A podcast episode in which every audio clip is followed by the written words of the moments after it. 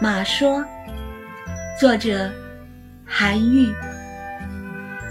世有伯乐，然后有千里马。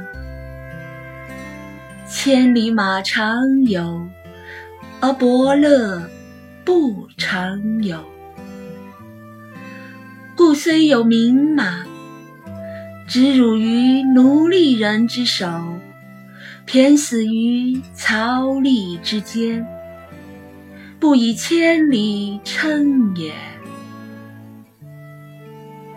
马之千里者，一时或尽粟一旦。驷马者，不知其能千里而饲也。是马也，虽有千里之能，食不饱，力不足，才美不外见，且欲与长马等不可得，安求其能千里也？策之不以其道。四之不能尽其才，明之而不能通其意，执策而临之，曰：天下无马。呜呼！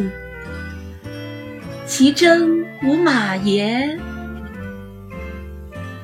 其真不知马也。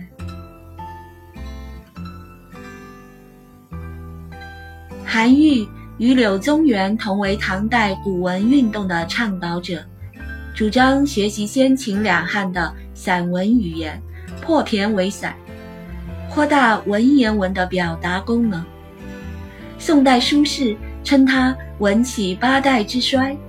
名人推他为唐宋八大家之首，与柳宗元并称韩柳，有文章巨公和百代文宗之名，作品都收在《昌黎先生集》里。此文主要阐述了千里马不被伯乐赏识，因而不能尽其才这一观点。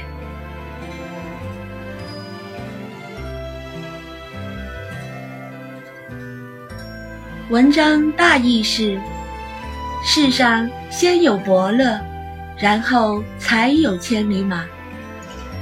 千里马常有，但是伯乐不常有。因此，即使有名贵的马，只能辱没在马夫的手里，跟普通的马一同死在马厩里，不以千里马著称。日行千里的马，吃一顿有时能吃尽一担粮食。饲养马的人不懂得它有能日行千里的能力，而像普通的马来喂养它。这样的马虽然有日行千里的才能，但吃不饱，力气不足，才能和品德就显现不出来。想要和普通的马等同，尚且不可能，怎么能要求它日行千里呢？鞭策千里马，不能按照正确的方法去驾驭它；喂养它，又不能够充分发挥它的才能，不能让它吃饱。听千里马嘶鸣，却不能懂得它的意思。只是握着马鞭站到他的跟前，说：“天下没有千里马。”唉，难道这世上是真的没有千里马吗？恐怕是真的不认识千里马吧。